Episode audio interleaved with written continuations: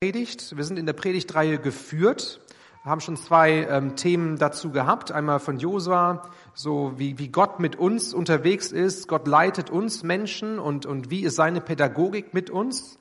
Ähm, kann man sich ganz viel abschauen ähm, an dem Vorbild Gottes. Er ist der beste Leiter, den es gibt. Und dann letzte Woche habe ich Prinzipien gesunder Führung anhand von Barnabas ähm, dargestellt und auch ein bisschen in Paulus reingeguckt und auch so die Frage gestellt, wie sind wir denn geprägt an diesem Punkt? Ähm, wie, was macht das mit uns? Wie fühlt sich Führung und Leitung für uns an?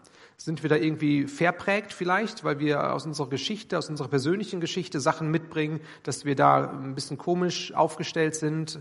Ähm, das ist, glaube ich, auch ein wichtiger Punkt, den ihr nochmal so beachten könntet. Ich möchte heute ähm, nochmal einen anderen Blickwinkel werfen auf das Thema, und zwar von der Rolle, dass wir ja selbst oft in Situationen sind, wo wir Geführte und Geleitete sind. Und das jetzt meine ich nicht im gemeindlichen Kontext, sondern ganz normal im Alltagsleben, ja, wo wir ähm, in Lebenssituationen sind, wo wir uns irgendwie unterzuordnen haben. Und das ist ja auch nicht, nicht immer easy. Da gibt es ja Reibungspunkte und viele Fragen, die da aufkommen. Und da möchte ich mit uns heute in der Predigt drei Themenfelder ähm, streifen. Ich kann es nur so streifen, aber ich glaube, ähm, dass es vielleicht etwas anregen kann in uns, uns äh, Fragen zu stellen, die wichtig sind. Und der erste, der erste Fokus, den ich setzen möchte, ist das Thema die Einordnung oder die Unterordnung unter die staatliche Obrigkeit. Ja, passend zu unserem Wahlsonntag was, was gibt die Bibel zu dem Thema her?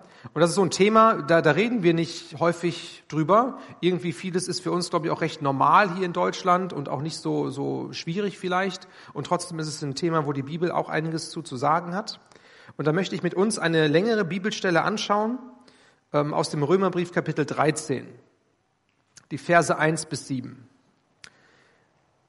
Dort schreibt Paulus, jeder soll sich der Regierung des Staates, in dem er lebt, unterordnen. Denn alle staatliche Autorität kommt von Gott und jede Regierung ist von Gott eingesetzt.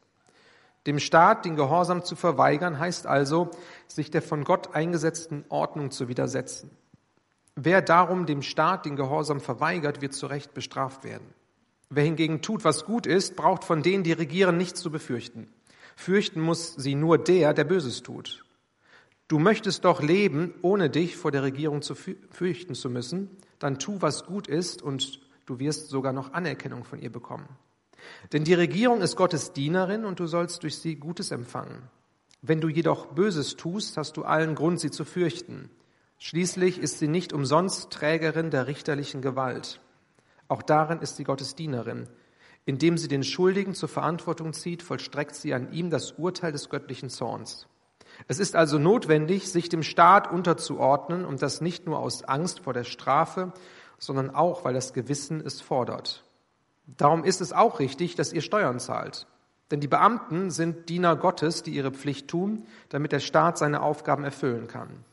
Gebt jedem das, was ihr ihm schuldet. Zahlt dem, der Steuern einzieht, die Steuern, zahlt dem Zollbeamten den Zoll, erweist dem Respekt, dem Respekt zusteht und er weiß dem Ehre, dem Ehre zusteht. Intensiver Text, ne? So ähm, richtig, ähm, ja, nicht so einfach alles zu greifen, glaube ich. Ne? Ähm, werde auch nicht in alle Bereiche da reingehen können, ähm, aber vielleicht so den einen oder anderen Punkt setzen. Ähm, interessant erstmal zu verstehen, die Situation damals, in die Paulus da hineingeschrieben hat, das war ja keine Demokratie, so, sondern das war das römische System. Ne? Da waren hier, da war der der Cäsar, ja, und und und ähm, die Struktur, auch auch ähm, der Anspruch der der Herrscher ähm, waren ganz andere als unser Anspruch, den wir heute in unserer Regierung äh, vielleicht äh, wahrnehmen können. Ähm, es war eine ganz andere Zeit und trotzdem, obwohl das jetzt vielleicht auch sehr schwierig war, damals schreibt Paulus hier den Christen in Rom, ähm, ihr sollt euch auch dieser Regierung unterordnen. Also ich behaupte mal, für unseren Kontext ist es gar nicht so schwer, sich der Regierung unterzuordnen, ähm, momentan, so, aber damals war das noch eine andere Hausnummer. Ähm, es war wahrscheinlich noch nicht die Zeit der Christenverfolgung, die, die kam danach erst. Und trotzdem dieser Anspruch, hey, da ist Regierung gegeben, staatliche Autorität gegeben, ordnet euch da ein. weiß nicht, wie, wie leicht es dir fällt, ähm, diese Gedanken für dich mal durchzubuchstabieren. Ähm, manchmal hat man so eine kleine rebellische Haltung und sagt, ja, na, die da oben und so, die machen alles irgendwie komisch und falsch und so. Und man, man hat im Herzen eher so, so einen rebellischen Geist, anstelle zu sagen, okay, Regierung, staatliche Autorität ist da, ich ordne mich ein.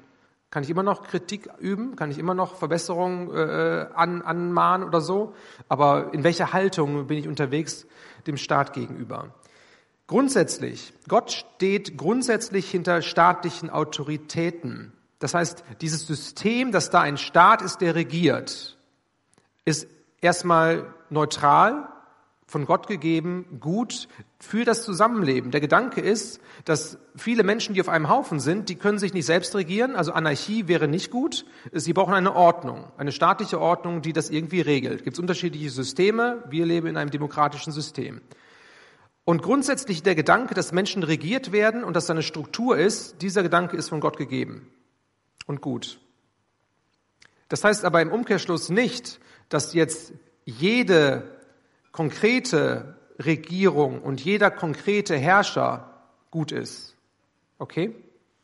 Sind wir uns vielleicht an dem Punkt äh, einig, auch aus unserer Geschichte herauszusehen, ähm, so kann man es auch nicht benennen. Aber das System, dass ein System da ist, das ähm, hilfreich sein soll für den Frieden und für ein gutes Zusammenleben, das ist durchaus von Gott gewollt. Grundsätzlich ist hier der Appell des Apostel Paulus an die Christen, hey, ordnet euch ein. Das sind Strukturen. Denkt nicht, nur weil ihr Christen seid und weil ihr Gott kennengelernt habt, ihr seid jetzt fein raus und ihr könnt jetzt ganz frei so leben und ihr müsst nicht irgendwie euch an die Gesetze des Landes halten und ihr müsst keine Steuern zahlen. Das wäre viel zu einfach, ja. Ähm, ihr seid Teil des Landes, ihr seid Teil der Struktur. Deswegen müsst ihr euch auch ein Stück weit anpassen und gucken, wie, wie der Hase hier läuft, okay? Ähm,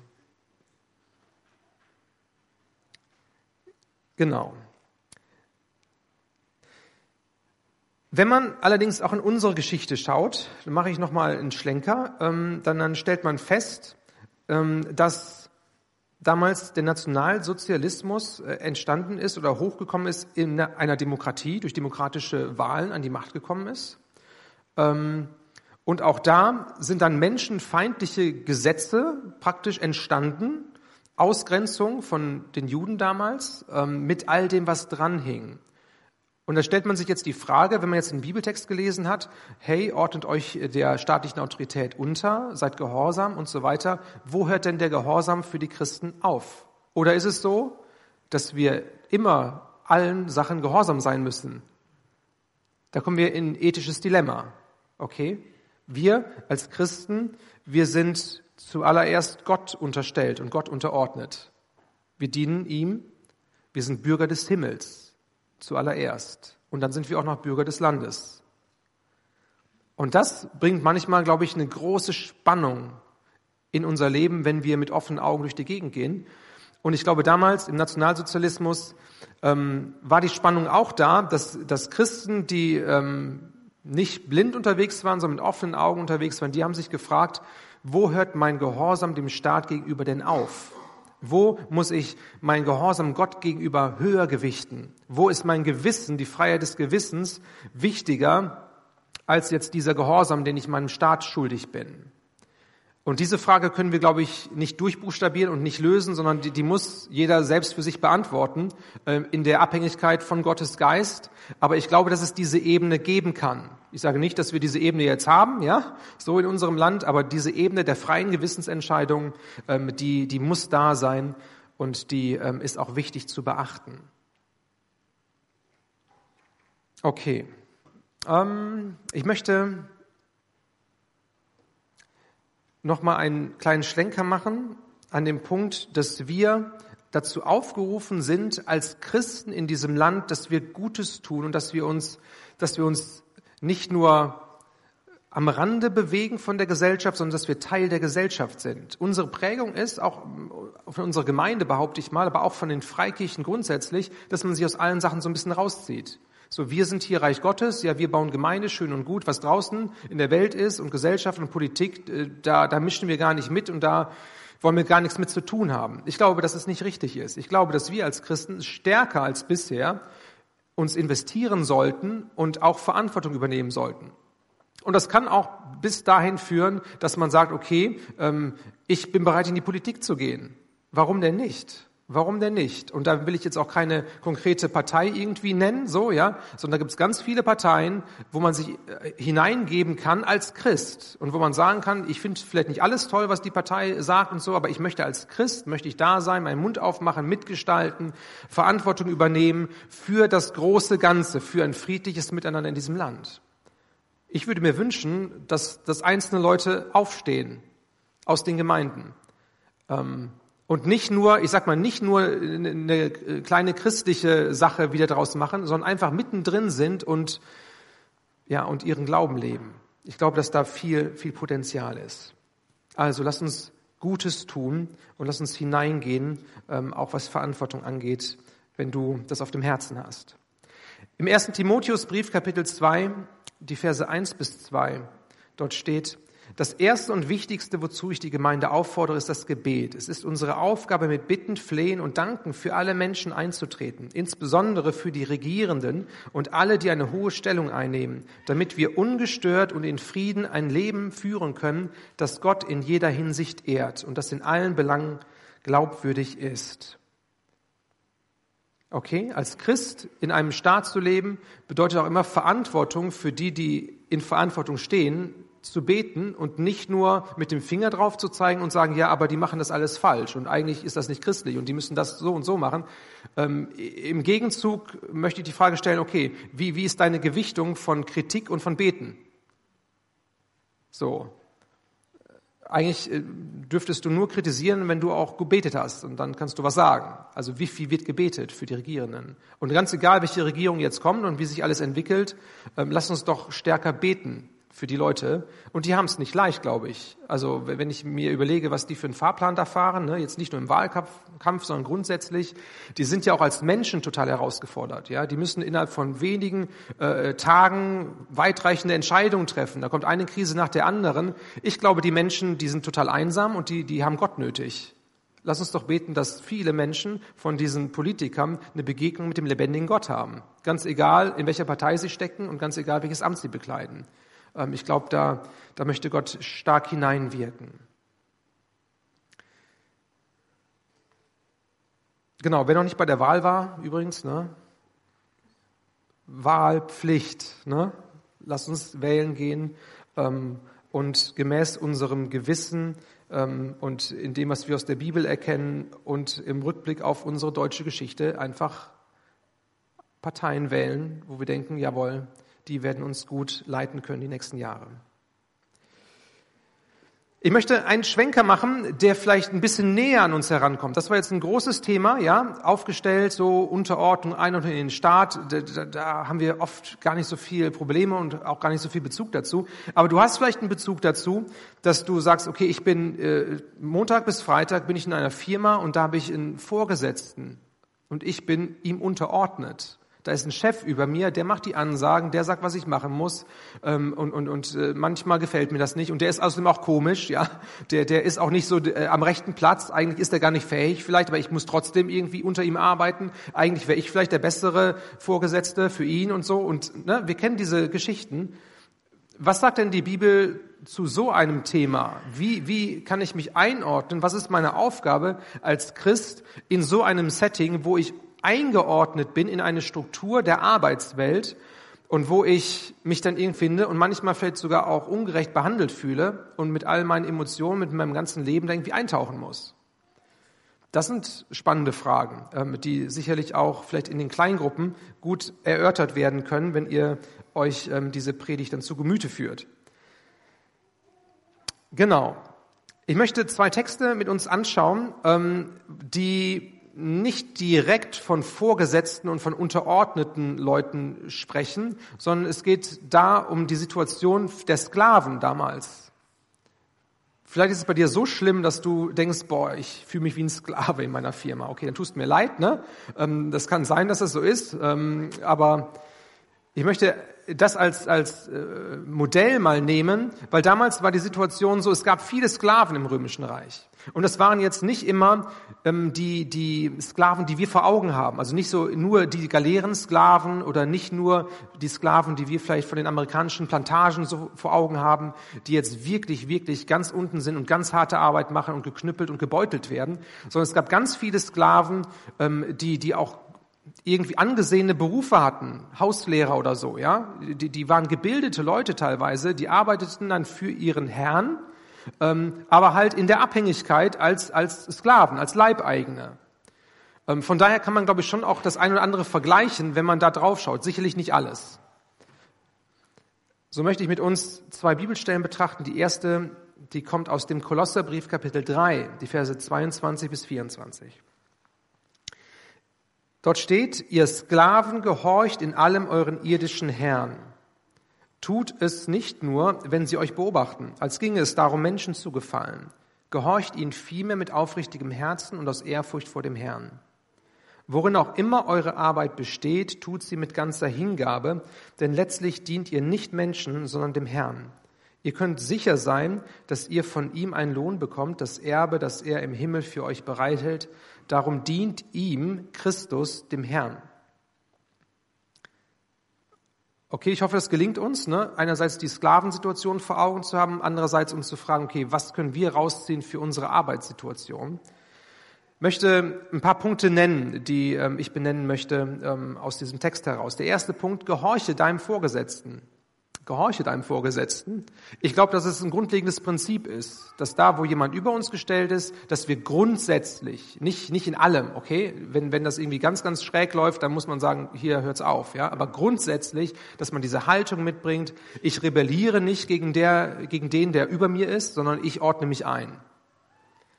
Und ich glaube, da liegt grundsätzlich Segen drauf, das ist grundsätzlich der, der, der gute Weg, ähm, dass man so miteinander unterwegs ist. Letztendlich ist es, glaube ich, auch ein, ein Segen für die Firma, wenn sie so funktioniert. Und das nicht nur, um Eindruck zu machen, diesen Gehorsam irgendwie vorheucheln, auch nicht nur, wenn der Chef da ist. Was passiert, wenn der, wenn der Chef um zwei Uhr nach Hause geht? Ja, was macht dann die Belegschaft? So, arbeitet die in höchster Qualität weiter oder sagt man, okay, der Chef ist weg und jetzt Kaffee trinken und die Zeit absitzen und dann irgendwann? Also wem, wem diene ich letztendlich? Wem bin ich gehorsam? Und hier können wir, glaube ich, schon sehr deutlich herauslesen, dass, äh, dass Paulus hier anmahnt bei den Sklaven, hey, ihr, ihr habt hier einen Vorgesetzten, ihr habt hier einen Herrn, dem sollt ihr in Gehorsam dienen. Und das so, als ob ihr nicht dem Herrn dient, sondern Christus persönlich. Oh, auf einmal kommt eine ganz andere Ebene da rein in die Arbeitswelt. Da geht es jetzt nicht mehr nur darum, wer, wer hat das Sagen, wer hat die Macht und so, sondern es geht darum, sich zu fragen, ähm, ja, Christ, christlich unterwegs zu sein, ist ja nicht nur eine Sache des Sonntags, sondern auf einmal Alltagsbezug. Da, wo ich in der Firma Verantwortung trage, da diene ich ja genauso Christus wie sonntags hier im Gottesdienst, wenn ich die Hände hebe und ihn anbete. Das heißt, ich diene Christus in meiner Firma, ähm, wenn ich von Herzen voller Hingabe, voller Leidenschaft mein Bestes gebe in der jeweiligen Situation und mir bewusst mache, das, was ich tue, ist nicht nur irgendeine blöde Arbeit und die kann stupide sein, wie sie ist, sondern das, was ich tue, das tue ich für Jesus, für meinen Herrn. Ich glaube, dass sich da ganz viel ändern würde, wenn wir, wenn wir mit dieser Mentalität Tag für Tag, Morgen für Morgen unterwegs wären. Ich glaube, das ist ein hoher, ein hoher Anspruch. Das gelingt sicherlich nicht immer und so. Aber lasst uns doch mal vielleicht in der nächsten Woche darauf achten, dass wir, wenn wir zur Arbeit gehen, dass wir sagen, Jesus, ich möchte heute für dich arbeiten. Das, was ich tue, möchte ich für dich tun. Ganz egal, was es ist. Ganz egal, was es ist. Und ich glaube, man wird feststellen, ähm, dass sich ganz viel auch in uns an diesem Punkt tut und dreht.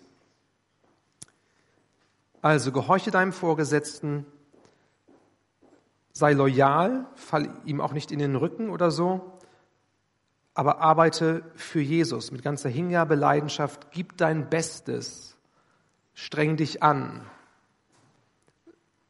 halte da nicht zurück, ja, und, und denke nicht, ach, das sieht ja eh keiner und so, sondern Jesus sieht's. Da ist einer, der sieht es, der sieht dein Herz, der sieht dein, deine Haltung. Ich habe es in meiner Ausbildung als Bankkaufmann erlebt, ähm, wo ich irgendwann auch genervt war ne, von den ganzen Kunden und alle wollten was und, und ich hatte noch nicht so die Ahnung und den Durchblick und dann gab es die Kunden, die sich beschwert haben, aber die Bank war ja schuld, aber die haben ihren ganzen Müll bei mir abgeladen und, und das war alles anstrengend und das hat mir irgendwie auch keinen, keinen Spaß gemacht und dann irgendwann kam so der Gedanke rein, ach Nico, ähm, für wen bist du hier eigentlich unterwegs? Also we, wem dienst du? Dienst du jetzt hier den Leuten, der Bank oder willst du jetzt Jesus dienen in der Bank? Und dann habe ich Jesus gebeten, dass er mir hilft, mit, mit seinem Wesen, mit seiner Freundlichkeit dazustehen und, und so zu dienen und den Leuten zu begegnen, in Abhängigkeit irgendwie von ihm. Und das war, das war schön zu sehen in mir. Auf einmal hat sich da was emotional gedreht. Dann stand ich da und dann, dann wusste ich, okay, der kann kommen, wer will. Und der kann kommen mit, mit dem Müll, was auch immer. Ich stehe hier als Christ für Christus und ich will mein Bestes geben und ich will den Menschen mit Liebe begegnen. Ich hatte irgendwie eine ganz andere Kraftquelle ähm, über mein menschliches hinaus, weil da Liebe von Gott war. Und dann kam die Rückmeldung von den Leuten teilweise, nicht von allen, ne, aber kam die Rückmeldung von Leuten, Mensch, also Sie sind ja freundlich. Ne? So, und dann, ja, ich bin freundlich. Ne? So, das ist irgendwie, das möchte ich gerne weitergeben. Habe ich jetzt nicht da groß evangelisiert, ja, aber ich fand es irgendwie schön zu sehen, aha, so ein, so ein Mentalitätswechsel, da ist Kraft da drin, wenn wir Jesus mit reinnehmen. Nimm doch Jesus mit rein in deinen Alltag und diene ihm und dann wirst du, glaube ich, sehen, dass sich die Haltung und, und überhaupt die ganze Art zum, zur Arbeit zu gehen enorm drehen wird. Ich weiß nicht, wer von euch ähm, gerne immer zur Arbeit geht oder so. Ja, gibt ja die herausfordernden Zeiten. Ähm, nimm Jesus noch mal ganz bewusst mit und sag: Okay, Jesus, ich bin hier für dich. Und dann kannst du einen geistlichen Dienst haben, obwohl du nicht irgendwie Pastor bist oder so, ja, sondern du bist einfach da als geistlicher Mensch und du dienst Jesus bei der Tätigkeit, die du ausführst. Noch eine Bibelstelle. 1. Petrus 2, 18 bis 21. Ihr Sklaven, ordnet euch euren Herren unter und erweist ihnen uneingeschränkten Respekt, nicht nur den Guten und Freundlichen, sondern auch denen, die sich niederträchtig verhalten. Oh, das wird jetzt schwierig, ne? Ähm, es verdient nämlich Anerkennung, wenn jemand, der zu Unrecht leidet, sein Leiden geduldig erträgt, weil er entschlossen ist, Gott treu zu bleiben. Oder hättet ihr irgendeinen Grund, stolz zu sein, wenn ihr wegen einer Verfehlung bestraft werdet und die Schläge standhaft ertragt? Aber wenn ihr leiden müsst, obwohl ihr Gutes tut und dann standhaft bleibt, das findet Gottes Anerkennung, denn dazu hat er euch berufen. Drei Punkte noch aus diesem Abschnitt. Respektiere deinen Vorgesetzten. Also gehorch nicht nur, sondern respektiere ihn und versuch mal deinen Vorgesetzten als, als normalen Menschen zu sehen, ja, mit einer Lebensgeschichte, mit einer eigenen Prägung, dass man sich nicht gleich so gegen ihn stellt, sondern dass man versucht, auch die Person zu verstehen und irgendwie näher emotional auch an diese Person heranrückt. Tue Gutes, auch hier wieder tue Gutes in deinem Arbeitsumfeld, tue Gutes mit deinen äh, Kollegen, tue Gutes dem Chef gegenüber, über das normale Nettigkeitsding hinaus. Sei kreativ, frag dich ja, wie, wie kann ich denjenigen irgendwie respektieren und wertschätzen und was kann ich tun? Ich glaube, dass es positive Auswirkungen hat. Ein letzter Punkt, der auch nochmal herausfordernd ist, ich habe ihn überschrieben mit Ertrage auch manche Ungerechtigkeit. Hier die Situation bei den Sklaven, die haben Unrecht erlitten und die hatten eigentlich gar keine Möglichkeit, sich dagegen zu wehren, weil sie in diesem Abhängigkeitsverhältnis waren. Ich glaube, heute sind wir in einer anderen Situation. Heute gibt es natürlich für Arbeitnehmer gibt's äh, viele Rechte und das ist geklärt und du hast einen Betriebsrat und du hast, ähm, na, wie heißt es noch, Gewerkschaft und so. Ne? Also du hast viele Sachen, die richtig gut sind und trotzdem hast du, glaube ich, ganz oft auch Situationen, wo ein Stück weit Ungerechtigkeit da ist und wo man sich fragt, ja, wie gehe ich damit um? Und in uns kommt, glaube ich, ganz schnell so heraus, okay, ich, ich kämpfe für meine Rechte. Ich mache meinen Mund auf und ich sage dem, wo es lang geht und so. Und vielleicht dann auch mit diesen Instanzen, die da sind, die auch gegeben sind, zur Hilfe. Äh, aber ich glaube, dass in, dieser, in diesem Ertragen von mancher Ungerechtigkeit, du musst dann gucken, welche Ungerechtigkeit noch zu ertragen ist und welche nicht, aber dass in diesem Ertragen mancher Ungerechtigkeit auch eine hilfreiche Lektion sein kann, zu sagen, okay, ich vertraue darauf, dass Gott sich kümmert. Ich muss jetzt nicht bei jeder Kleinigkeit meinen Mund aufmachen und kämpfen und machen und tun. Ähm, das ist so ein bisschen ein Trend unserer Zeit, glaube ich. Sondern einfach zu sagen, okay, ich, ich spüre da Ungerechtigkeit, da ist mir Ungerechtigkeit begegnet und ich komme damit zu Gott und vertraue darauf, dass er das Ding dreht, irgendwie. Ich glaube, wir würden es verlieren, dieses Vertrauen auf Gott zu setzen, wenn wir bei jeder Kleinigkeit selbst immer loslegen und draufhauen und zurückschießen und so. Deswegen ist da, glaube ich, ein Wert drin, ähm, manches auch zu ertragen, auch ertragen zu lernen. Das Beispiel, was hier angeführt wird, ähm, das Modell des ungerechten Ertragens von Leid ist Christus. Wenn man weiterliest, dann wird das äh, Christusbild entfaltet, wie Jesus selbst auf dieser Erde ganz viel Ungerechtigkeit erleiden musste, aber mit einem positiven Ergebnis. Und so ist Christus vielleicht auch in solchen Situationen manchmal Vorbild für uns. Und manchmal kann man sich auch nicht aussuchen, in welcher Situation man sich befindet. Und manches kannst du auch nicht ändern und dann bist du aber trotzdem da drin. Dann muss man vielleicht doch manches ertragen. Ich möchte uns zumuten, dass wir noch eine dritte Runde gehen und dass wir noch näher an, an unsere persönliche Situation vielleicht herankommen. Wir haben jetzt den Start kurz betrachtet, wir haben unsere Arbeitssituation betrachtet. Ich möchte noch einen Schwenker machen und das Thema aufgreifen, ähm, dass wir ja auch geführt und geleitet werden durch unsere Eltern.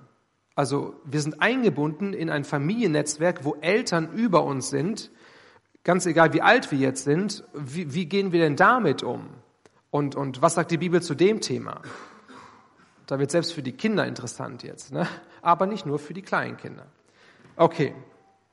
Epheser 6, die Verse 1 bis 4, letzte Bibelstelle für heute. Ihr Kinder gehorcht euren Eltern. So möchte es der Herr, dem ihr gehört, so ist es gut und richtig. Ehre deinen Vater und deine Mutter. Das ist das erste Gebot, das mit einer Zusage verbunden ist, mit der Zusage, dann wird es dir gut gehen und du wirst lange auf dieser Erde leben. Und ihr Väter verhaltet euch euren Kindern gegenüber so, dass sie keinen Grund haben, sich gegen euch aufzulehnen. Erzieht sie mit der nötigen Zurechtweisung und Ermahnung, wie der Herr es tut. Okay? Die Situation ist die, ihr Kinder gehorcht euren Eltern. Das heißt, wenn, wenn Kinder Kinder sind und dann sind die Eltern und die Eltern wollen die Kinder erziehen, dann ist es der beste Weg für die Kinder, wenn die sagen, okay, ich gehorche meinen Eltern. Sollte irgendwie auch die Normalität sein. Dann ne, nicht alles immer ähm, dagegen reden und auszudiskutieren, so, das kommt dann irgendwann im Teenie-Alter, ne? aber grundsätzlich diese Situation als Kind, okay, da ordne ich mich ein, ich gehorche meinen Eltern. Jetzt ist aber die Situation die, dass wir manchmal ein Problem bekommen mit diesem ganzen Thema, auch mit dem Ehren von Vater und Mutter. Als Kind ehre ich Vater und Mutter, indem ich den Eltern gehorche. Mein Gehorsam ist Ehre Vater und Mutter, so, ja. Wenn ich jetzt aber als Kind größer werde und ich werde, ich werde erwachsen, ich bin erwachsenes Kind und ich habe immer noch meine Eltern, dann stellt sich ja die Frage, wie sieht dann das Elternehren dann aus? Also, so, stell dir vor, du bist, du bist 40, ja, so, ähm, und du hast Eltern, die sind 70. Du bist erwachsenes Kind, du hast noch erwachsenere Eltern und du willst deine Eltern ehren. Und ich glaube, wir kriegen eine Schwierigkeit an dem Punkt, wo wir jetzt diese Bibelstelle nehmen und sagen, okay, du bist Kind mit 40 Jahren und deine Eltern sagen dir, ja, du sollst aber dein Wohnzimmer eine rote Tapete äh, tapezieren so und du willst deine Eltern ehren und nimmst jetzt hier diesen Bibelvers und sagst, ich muss meinen Eltern gehorsam sein, den 70-Jährigen, die diesen komischen altmodischen Geschmack haben und deswegen muss ich jetzt meine Wohnzimmertapete rot machen, damit ich meine Eltern ehre. Ist jetzt ein bisschen blöd, ne? Aber versteht ihr ja? Ähm, ich glaube, wir kommen da in ein komisches Spannungsfeld ich will nur sagen, dass die Art des Ehrens der Eltern, die, die äh, nimmt einen Wandel mit sich, wenn wir älter werden. ich bin meinem Vater gegenüber nicht automatisch immer gehorsam, so. Aber er fordert den Gehorsam auch gar nicht ein, weil er verstanden hat, ja, der Nico ist jetzt irgendwie groß. Der ist jetzt selbstständig und so, der ist äh, mündig, der kann selbst entscheiden. Das heißt, jetzt ist mein, mein Elternehren nicht mehr auf der Gehorsamsebene angesiedelt, sondern auf der, auf der respektvollen Art, mit ihm umzugehen, auf der grundsätzlichen Wertschätzungsart. Okay? Aber wenn jetzt mein Vater in der Situation wäre, dass er, dass er den Gehorsam einfordert, ja, aber du bist doch mein Kind und du musst das und das so machen und ne, ich habe dir schon immer gesagt, schon seit Jahrzehnten sage ich dir das, ne, so dieses Ding irgendwie. Ähm, da ist es irgendwie schief ungesund. Dann hat, dann hat die Elterngeneration nicht verstanden, die Kinder loszulassen. Eigentlich ist das Ziel von Erziehung ja, dass die Kinder mündig werden und selbstständig werden. Aber man hält immer noch an ihnen fest in dieser ungesunden Abhängigkeit und man fordert was ein, was man von den kleinen Kindern eingefordert hat. Und da war es okay, aber jetzt ist es nicht mehr okay. Kommen wir mit? Okay, ist ein Problem, glaube ich. Und dann gibt es ja noch unterschiedliche Kulturen, ne? wo das auch nochmal kulturell anders geprägt ist. Lass uns da doch sensibel sein, dass sich da manches verschiebt, sowohl für die Elterngeneration, dass wir die Kinder loslassen und nicht mehr diesen Gehorsam einfordern, sondern dass wir dankbar sind, wenn wir einfach ein gutes Verhältnis haben und wenn wir uns freuen, dass die Kinder selbstständig Entscheidungen treffen können. Die können uns gerne um Rat fragen, ja, die, die können gerne irgendwie äh, vorbeischauen und, und fragen, ja, wie hast du das gemacht, wie würdest du es machen, aber wenn die sich ihre eigene Entscheidung treffen, dann ist es auch okay. Und dann hat es nichts damit zu tun, dass sie mich nicht ehren wollen sondern hat es was damit zu tun, dass sie einfach reif und mündig sind und ich muss mich ein Stück weit zurücknehmen und zurückziehen. Spannende Geschichte. Okay. Hier steht jetzt aber auch in Vers 4, und ihr Väter verhaltet euch euren Kindern gegenüber so, dass sie keinen Grund haben, sich gegen euch aufzulehnen. Er zieht sie mit der nötigen Zurechtweisung und Ermahnung, wie der Herr es tut. Das heißt, wenn ich Elternteil bin oder Elternpaar bin, dann, kann ich mit meinen Kindern auch so umgehen, dass es nicht hilfreich ist. Das heißt, ich kann, ich kann irgendwie versuchen, sie zu manipulieren, ich kann versuchen, mit Liebesentzug zu drohen, ich kann irgendwie etwas bewirken in ihnen, dass sie mir gegenüber eine rebellische Haltung einnehmen. Je nachdem, wie, wie ich versuche, sie zu erziehen. Hier steht, wir sollen sie so erziehen, wie der Herr es tut. Dann sind wir bei der Predigt von Josua wieder, die erste Predigt. Wie erzieht denn der Herr? Okay, er ist der gute Vater, er erzieht in Liebe, mit, mit Wahrheit, klar, mit Zurechtweisung, mit Korrektur, aber immer eingebettet in Liebe, ähm, komplette Annahme. Das ist, wie der Herr erzieht. Und das ist unser Modell. So wollen wir auch erziehen, unsere Kinder. Wenn wir das aber nicht machen und auf einer menschlichen Ebene unterwegs sind und vielleicht nur Gehorsam einfordern, aber keine Liebe geben und so weiter und so weiter, dann bewirken wir, dass in dem Kind was kaputt geht und dass unser Verhältnis kaputt geht und dass da Bitterkeit in dem Kind entsteht, was, was Auswirkungen hat auf das Thema Elternehren. Das Kind kriegt das vielleicht gar nicht mit in der Situation, aber dann ist das Kind älter, ja, und dann wird das Kind größer, und dann hast du ein erwachsenes Kind, und dann merkst du, da ist was kaputt gegangen in der Beziehung mit den Eltern, weil sie da vielleicht was versäumt haben damals und auf einer anderen Spur unterwegs waren. Und dann ist die Frage, was machst du denn jetzt mit dem Thema Eltern ehren? Da steht jetzt in der Bibel, wir sollen die Eltern ehren, aber deine Eltern, die sind an dir schuldig geworden, weil sie das und jenes versäumt haben und weil sie in dir irgendwie Bitterkeit hervorgerufen haben und du hast es aber auch zugelassen. Das heißt, du hast auch einen Teil von, von Schuld, weil du auf dein, auf dein Herz nicht aufgepasst hast, wie auch immer. Auf jeden Fall ist es ein großes Dilemma, weil hier steht ja, wir sollen die Eltern ehren. Schwierig, schwierig. Was heißt es eigentlich, Eltern ehren? Oder überhaupt das Thema Ehren. Ähm, ehren heißt, jemanden einen hohen Wert beimessen. Ähm, und nicht ehren ist dann auf jemanden herabsehen, jemanden verurteilen, jemanden verachten, rebellieren, jemanden lächerlich machen, jemanden beschämen. Und manchmal ist man dann als erwachsenes Kind in der Situation, wo man dann im Rückblick auf die Eltern schaut und ganz genau auch die Punkte benennen kann, ähm, die die Eltern versäumt haben. So, wenn man reflektiert unterwegs ist, kann man das alles schön aufschreiben, kann man sagen, ja, das lief nicht gut. Der Anspruch ist da, ich soll die Eltern ehren, ich weiß gar nicht, ich will das gar nicht, ne, weil die Beziehung kaputt ist, wie soll das überhaupt gelingen und so. Und wenn ich dann anfange, die Eltern zu verurteilen für, für das, was schiefgegangen ist, dann, dann richte ich die Eltern und stelle dann aber vielleicht im, im Nachhinein fest, das ist jetzt auch nicht die Lösung des Problems. Ich bin bitter geworden über das, was schiefgegangen ist. Ähm, da ist was kaputt gegangen in mir. Ich richte die Eltern und, und, und zeige mit dem Finger auf sie. Und es gibt dann in der Bibel dieses Prinzip von Saat und Ernte. Und da, da, wo wir richten, da richten wir uns selbst. Das heißt, da, wo ich dann meine Eltern richte und verurteile und sage, das habt ihr falsch gemacht, und dann, dann stelle ich aber fest in meiner Lebenssituation, hey, dieselben Probleme, die meine Eltern hatten und, und wo sie schuldig geworden sind an mir, die finde ich in meinem eigenen Leben wieder. Irgendwie das, was ich nicht haben wollte und wo ich mich distanzieren wollte und wo auch die Grenze gesetzt ist, da sehe ich, hey, das ist bei, das ist bei mir immer noch da. Ich, ich lebe dasselbe Dilemma wie meine Eltern. Vielleicht, muss nicht sein.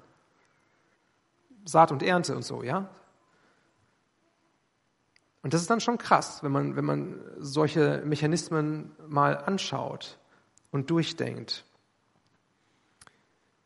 Auslöser für viele negative Muster von Saat und Ernte sind Eltern, die ihre Kinder zum Zorn reizen und Kinder, die darauf mit Bitterkeit reagieren.